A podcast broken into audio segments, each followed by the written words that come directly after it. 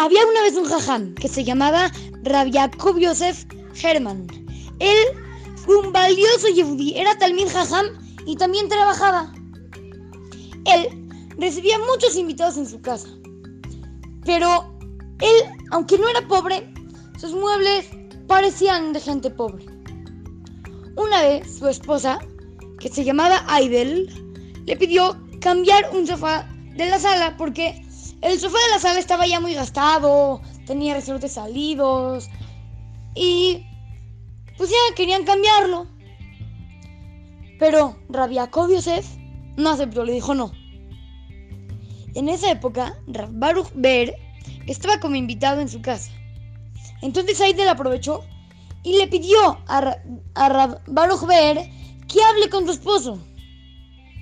Y después de hablar con él, Rabiakov Yosef respondió: Mira, Rab Baruch, si yo cambio este sofá por uno nuevo, ¿qué cree? Va a poder incomodar a mis invitados. Yo quiero que se sientan como en su casa y que no tengan duda en sentarse en el sofá. Pero aparte, por ejemplo, un invitado va a venir y va a llegar a la casa y va a estar todo lleno de lodo del camino, porque está lloviendo tal vez. Y le va a dar pena sentarse en un sofá nuevo. Pero si es un sofá viejo y gastado, no le va a dar pena y se va a sentar. después de escuchar esto, Baruch Ber le dijo a Aidel, creo que tu esposo tiene razón. Y voy a contarle algo que ocurrió conmigo. Hace una semana, yo estaba en la calle y me caí y me llené todo de lodo.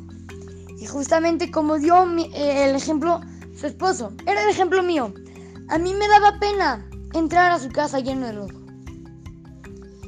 Por unos instantes pensé, ¿cómo voy a entrar así a la casa de la familia Herman? Herman. Traté de limpiarme, sacudirme, pero aún así no quedé limpio. ¿Qué puedo hacer? Fue entonces que recordé su viejo sofá y me dije, seguro no se van a fijar, no tienen muebles y sillas para preocuparse de no ensuciarlas. Así es que entré y me senté en el sillón, que para mí era muy cómodo. Aidel no tuvo otra opción y se quedó con el viejo sofá en la casa. Aquí vemos como un sofá gastado y roto fue un lugar más cómodo y agradable para los invitados.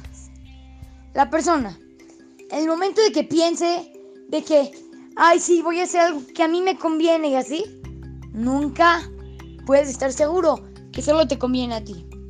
Porque tal vez a otra persona no le conviene. Hay que pensar en el otro y también en ti mismo.